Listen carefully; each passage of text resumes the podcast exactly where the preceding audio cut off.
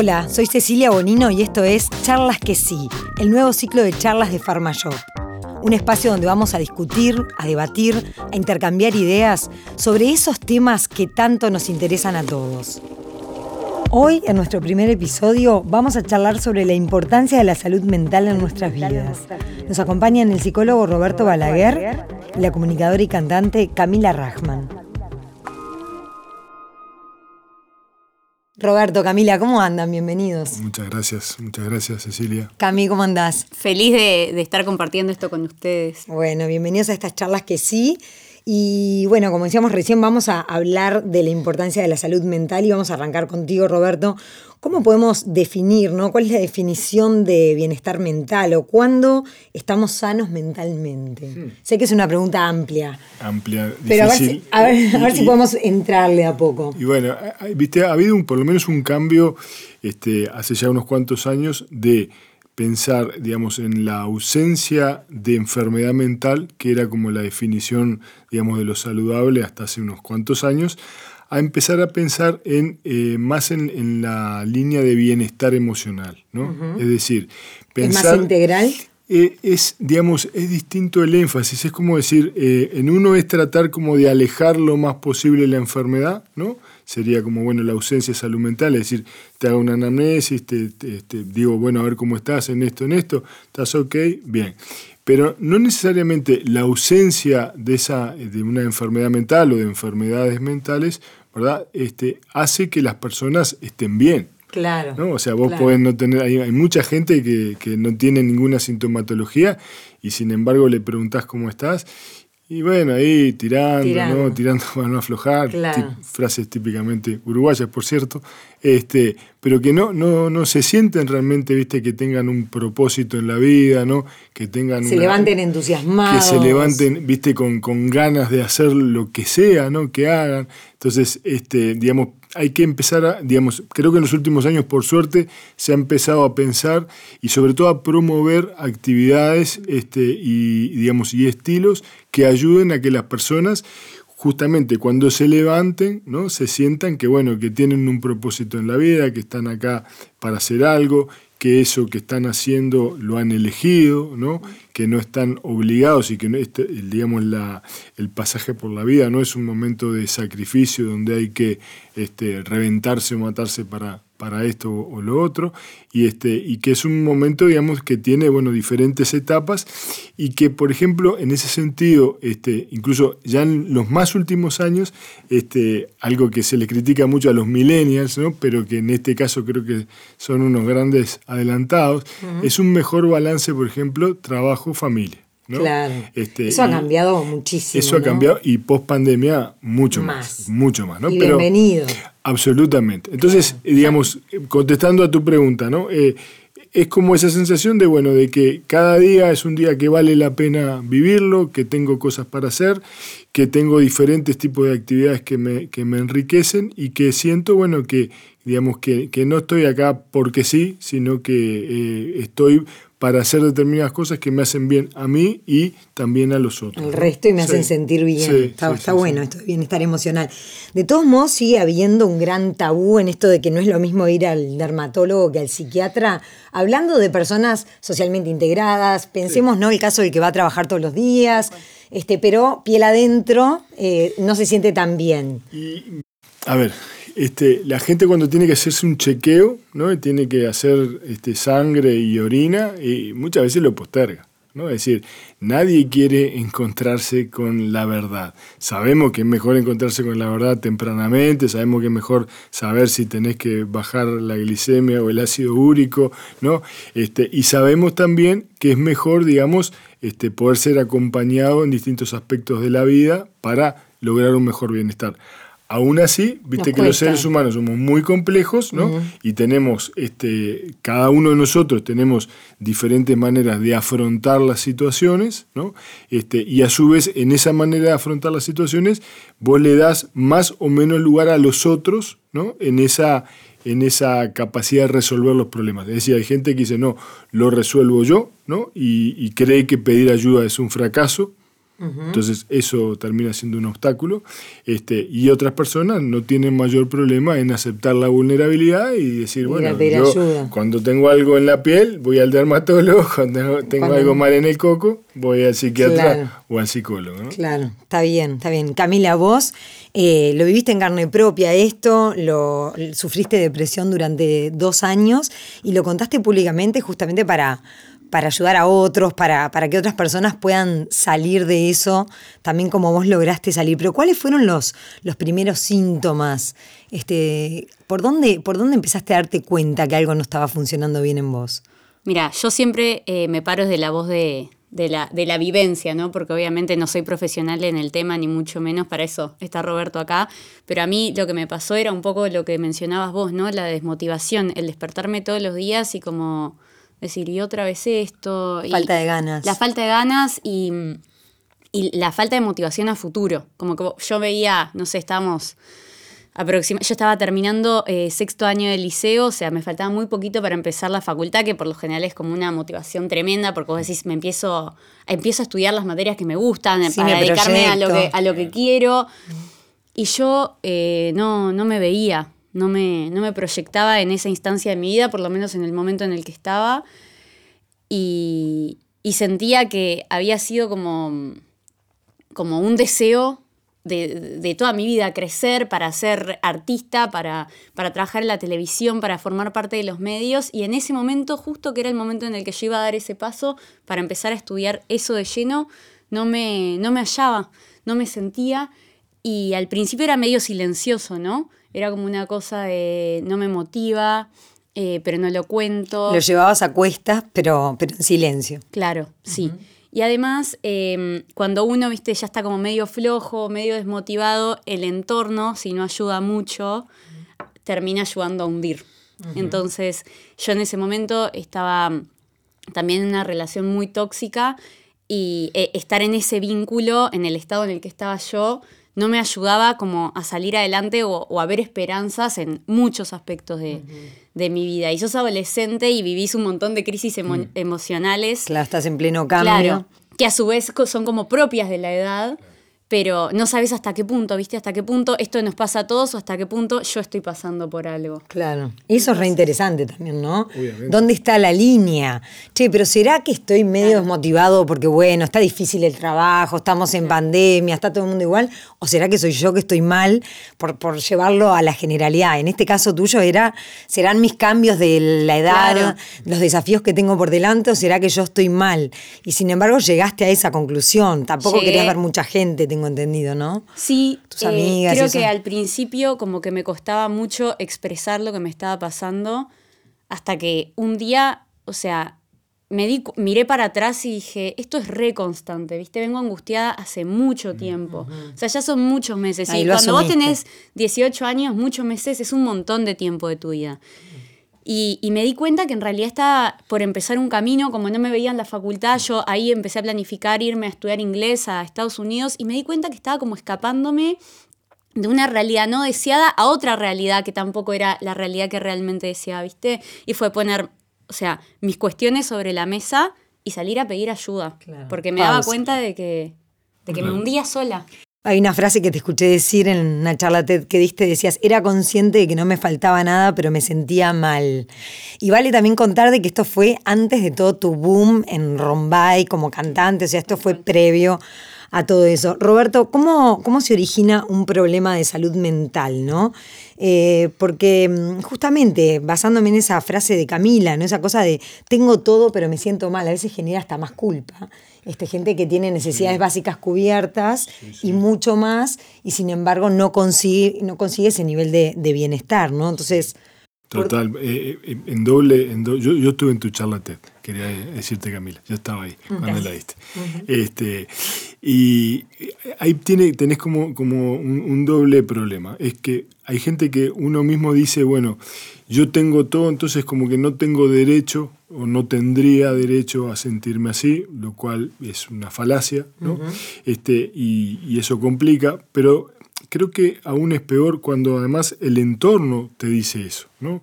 no, pero ¿cómo No te vas a estar? que tenés todo. Pensá en los que están en. Y ahí empieza un listado de situaciones, ¿no? Los que perdieron esto, los que están en África, los que esto, todo. Siempre, siempre hay gente que va a estar peor, obviamente, ¿no? Este, pero eso a la persona, ¿no? No, no, cuando está en esa situación, le es irrelevante.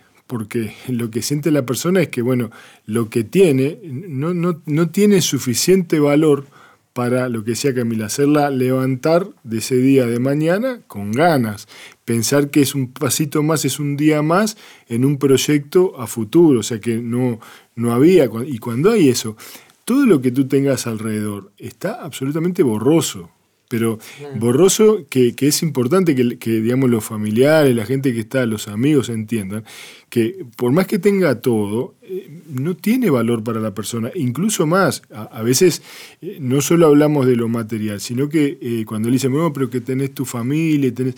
y a veces tampoco. La ¿no? persona tampoco veces- percibe eso no como una red. no, digamos, este, racionalmente sí, o sea, sabe, porque las personas en esos momentos, digamos, mantenemos cierta racionalidad, pero aún así no alcanza para mitigar el dolor, ¿no? Y, el dolor psíquico, ¿no? Este, eh, eh, es un dolor eh, muy terrible, ¿no? O sea, hay dolores este, físicos que son muy fuertes, ¿no? Este, y que la gente te dice, digamos, hay una cierta escala de dolores que uno dice, bueno, determinado tipo de dolores son de los que realmente afectan más.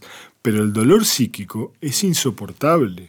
Qué El fuerte dolor que es esto que decís, es ¿eh? absolutamente insoportable porque este, digamos, es muy difícil de mitigarlo, te acompaña ahí todo el tiempo, ¿no? Entonces, este, justamente, yéndonos al extremo, ¿no? Las personas que toman la decisión de quitarse la vida, en realidad no es que no quieran vivir, no, no, quieren, no soportan No más soportan ese dolor psíquico. Claro, ¿no? Necesitan terminar con ese Terminar dolor con eso, psíquico. y cualquier alternativa es mejor que eso. Hay personas más vulnerables que otras a nivel psíquico, cómo influyen eh, también la carga genética y cómo influye lo ambiental, lo que te pueda suceder un trauma puntual, ¿no? Bueno, digamos, este, eh, un- uno viene como con una serie, digamos, eh, yo, yo no, soy, no soy médico, pero sí me, me gusta estudiar algunas cosas vinculadas con esto, ¿no? Este, porque es una discusión que además tiene eh, cientos de años, ¿no? Claro. ¿Cuánto hay, digamos, cientos de años no, pero por lo menos ciento y pico de años? Entonces, uno viene con una carga genética, que además esa carga genética tiene como, digamos, como niveles de activación distintos. Entonces es bien interesante pensarlo así, porque no es que vos, digamos, este, ya vengas condicionado para hacer tal cosa, ¿no? pero traes una carga genética como que si este, viniera con determinados, este, eh, como, como si fuera, mira, el panel que tenés acá. Como en el- perillas. perillas en, en el panel de control del estudio. Entonces que se van activando más o menos en función de lo que van encontrando. Ujú. Hoy Entonces- se habla de la, epigen- la epigenética, ¿no? ¿Qué Exactamente. es eso? O sea, Es- ¿Cómo se exactamente. manifiestan los Entonces, genes? vos tenés ambientes que van a fortalecer, digamos, esos genes, por así decirlo, generalizando, ¿no? Este, Buenos, esos que te van a, a permitir este, enfrentar las distintas situaciones. Vas a tener este, agentes, diferentes agentes de salud mental a lo largo de tu vida que van a también a, a reforzar esas cosas buenas y vas a tener situaciones, vas a tener este, coyunturas, vas a tener personas que van a hacer subir el volumen de repente de, esos genes que no son los, este, los que uno, digamos, desea. En el más amplio sentido, eh, tanto en la salud mental como también en la salud física, que están interrelacionadas. ¿no? Entonces, este, hay una interrelación entre lo que uno trae, ¿no? Eh, en la carga genética, eh, con lo que uno, digamos, este, lo que se juntan para que uno nazca y lo que se va activando o desactivando a medida que va pasando la vida y en las distintas etapas de la vida, ¿no? Porque, digamos, de repente este, hay etapas que son más formativas. Si, si vos tenés, digamos, si se juega mal el partido en los primeros años, este, tu vulnerabilidad es mayor. Es decir, eh, tres años, ¿no? Como lapso de tiempo, este, por eso en la pandemia esto, es- esto fue una cosa importante, ¿no? Es decir, si vos tenías 0 o 3 años, 3 o 6 o 28 y 31, Ya impacta no, diferente. no tenía nada que ver, ¿no? O sea, Claro. este, impactaba eh, positivo o negativamente distinto. Entonces, Claro. este, en, en- en el primer tiempo, ¿no? Todo lo que, pa- lo que pasa en el primer tiempo que son de 0 a 5 años básicamente, y si querés de 0 a 3 todavía con más fuerza, eh, tiene una fuerza muy, muy grande. No es que sea determinante, no es que sea que ya terminó el partido, hay un segundo tiempo que es la adolescencia, e inclusive, ¿por qué no? Digamos, hay mucha gente que en la adultez también encuentra este, un sentido, encuentra un grupo de pertenencia, encuentra algo, digamos, que, que le cambia la vida. ¿no? Este, En grandes líneas sería así. te escucho y pienso también la importancia de de saber de estos temas cada uno y conocerse para poder encontrando también los ambientes y, los lugares que, potencian lo bueno y no tanto esos más tóxicos ahí justo. Y lo que decía Camila, yo, yo, me acuerdo, por ejemplo, yo estudié en Estados Unidos en, finales de, de, los 80 este, y, y vos cuando llegabas, ¿no? Este, en las universidades pasa mucho, que hay mucha soledad, ¿viste? Mucho, mucha presión, te daban un kit este, de, cosas, este, y entre otras eran enfermedad de transmisión sexual, bla, bla, bla, pero otras también de cómo darte cuenta si estabas o no deprimido, o darte cuenta si, este, digamos, si un compañero tuyo estaba deprimido. Estamos hablando del año 89-90. ¿No? Este, y, a mí, yo primero, o sea, venía a Uruguay y dije, en, Uruguay no, en Uruguay no hay depresión, hay fútbol, hay, asado, ¿no? Y, este, y vos con el tiempo decís, pa, pero qué bien, porque cuando vos pensás, ¿no? Este, que te pasa solo a vos, es terrible. Que además eso es típico, no sé, si, no sé si te pasó, Cami, pero esa cosa de, de solo a mí, ¿no? Sí, eh, o solo a mí, o solo en mi entorno, a nadie más le pasa, no conozco a nadie que le pase. Eh, yo una vez que supe que lo que tenía, o sea, que lo que estaba transitando era... ¿Cuál fue el clic para vos? Hablar con mi mamá. Pudiste hablar y contarle a tu madre. Me acuerdo Red, ahí llorando, con la madre. llorando desconsolada el cuarto. Eh, nos sentamos y le dije, me está pasando esto y siento que necesito ayuda porque hace meses que no puedo salir adelante. Mi mamá me dijo, gracias, eh, me ocupo contigo, o sea, no estás sola, ¿viste? Vamos a, ir a distintas citas, a, conocer con quién vos te sientas más cómoda para, para, que vos atravieses este momento. Bien, tu mamá también que lo aceptó, porque a veces es difícil aceptar que un familiar tan cercano... Es muy difícil que el entorno de la persona que esté en ese momento enferma sepa también y tenga las herramientas para, para actuar. Porque a veces uno piensa que solamente yendo a terapia o solamente tomando la medicación que receta el, el doctor eh, con eso ya basta. Y tu entorno es fundamental porque vos sos tu peor enemigo. Y si tu entorno, quien vive contigo, quien te rodea, las personas que ves todos los días, no colaboran contigo, no están atentos a tus alertas, es probable que termines destrozado.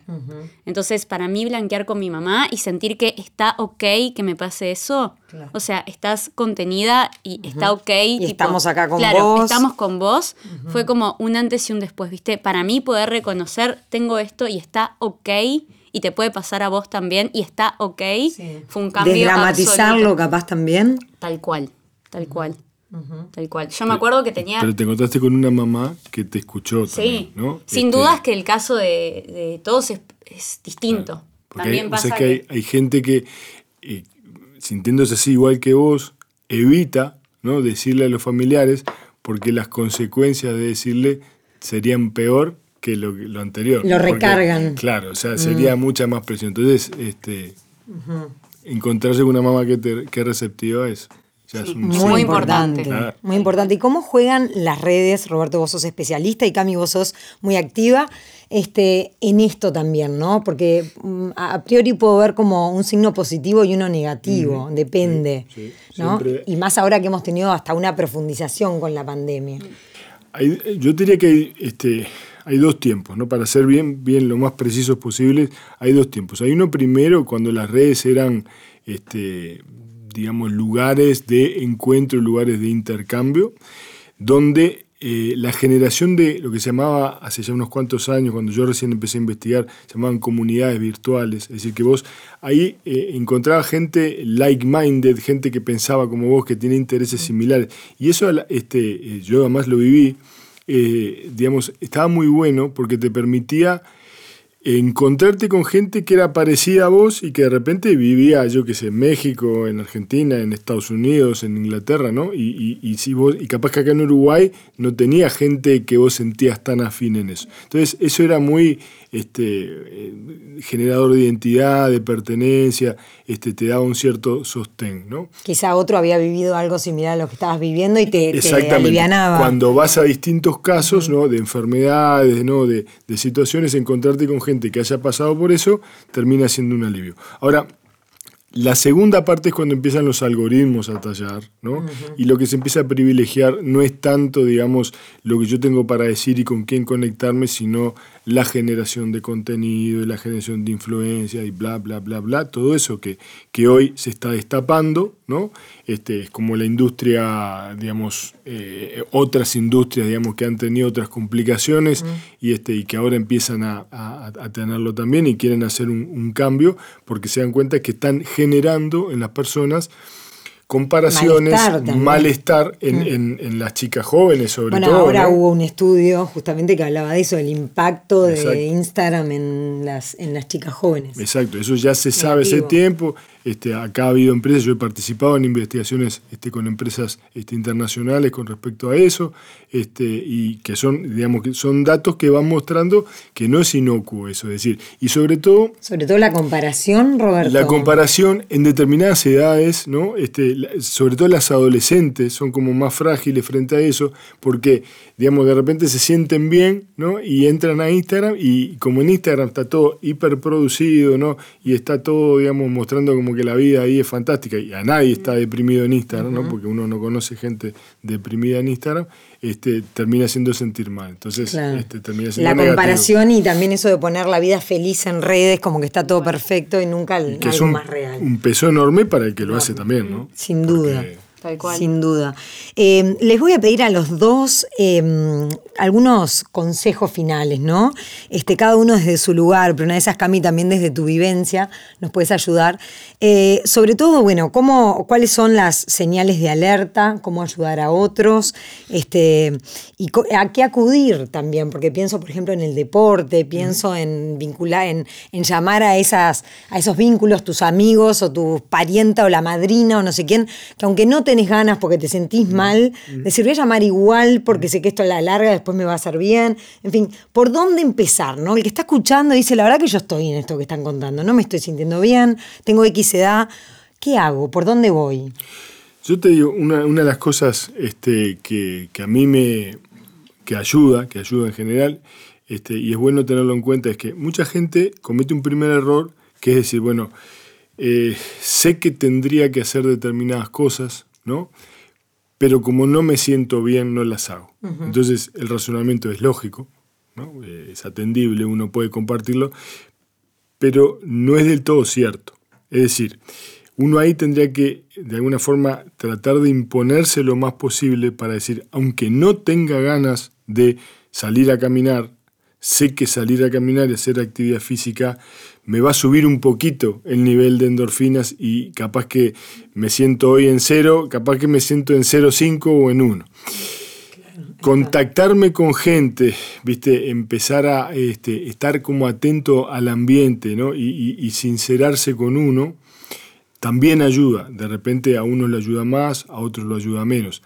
Aprender es una cosa que también ayuda. Hacer cosas diferentes ayuda, porque cuando vos estás en un círculo que es negativo, digamos, todo como que es una rutina negativa. Entonces, de cosas tontas como decir, mira, este, hoy voy a ir a trabajar por otro camino o sea, vos dirás, pero ¿y qué? ¿Se va a curar la depresión con eso? No, de ninguna pero manera. que no vaya el cerebro en piloto automático. Pero que no estés en ese piloto automático donde empieza la misma ideación, pensamiento. Y lo otro, si querés, de lo más importante, este, es que cuando uno se siente así muy mal, de las mejores cosas que trae satisfacción es dar. Porque cuando vos das, este, de alguna forma, la alegría del otro, este, el, el bienestar del otro, eh, es como contagioso. ¿no? y, y, vas generando en tu entorno algo que para la persona que, sobre todo que está deprimida, ¿no? Eh, en algún lugar no se siente del todo querido, ¿no? En algún, algún lugar no se siente del todo valorado, este, digamos, reconocido, ¿no? Entonces, dar es como una, este, pero sí una gran medicación este, que ayuda porque haces el bien a los otros y créeme que a la larga vuelve. Y que está al alcance de todos. Qué lindo por, por lo simple, entre comillas, ¿no? Exacto. Está bueno. Cami, vos, este, ¿qué, ¿qué, tip podrías darle a alguien que, bueno, que esté atravesando algo difícil como lo que vos por suerte superaste también? Bueno, primero decirle que se, se pasa, se supera, se sale de ahí. Yo también pensé que no iba a salir. Yo veía todo negro para, para adelante y literalmente hoy en día también me pasa que tengo días que estoy más angustiada y todo y digo, ay, ¿no será que estoy volviendo a esto? Y nada, activo y hago tal cual eso. No quiero hacer esto, hoy me pesa más salir a hacer deporte, hoy me pesa más prepararme para tal cosa, pero lo hago igual. Así que tomo tus consejos y también los comparto. Y por otro lado, eh, algo que me ayudó mucho a mí, que lo pude visualizar más adelante, es como eh, tener como un grupo de pertenencia, ¿viste? Donde vos te sentís. Donde puedes decir todo sin. Y que marcas una diferencia. ¿Qué importa si vos estás o no estás? Ah, ¿Viste? Porque a veces vos eh, tenés la vida como muy monótona y de repente, no sé, te haces un grupo que. No sé, le gusta salir a caminar o le gusta ir a ver música en vivo, lo que sea, o es ese grupo de la escuela que no veías hace mil años y sentís que ahí sos de otra manera y que tu sentido de pertenencia en ese grupo existe y entonces te dejas de sentir viste, con el vacío constante, sino como que te empieza a motivar, me quiero juntar con ellos para hacer tal cosa, quiero hacer lo otro. Y eso me parece que es un buen consejo. Bueno, gracias a los dos, Roberto, Camila. Qué placer tenerlos en estas charlas que sí. Muchas gracias. No, gracias a vos, un placer estar acá contigo. Hasta pronto. Si te gustó, dale clic en seguir para no perderte las próximas charlas que sí. Nos encontramos en el próximo episodio en el que vamos a hablar de la piel en verano. Hasta la próxima.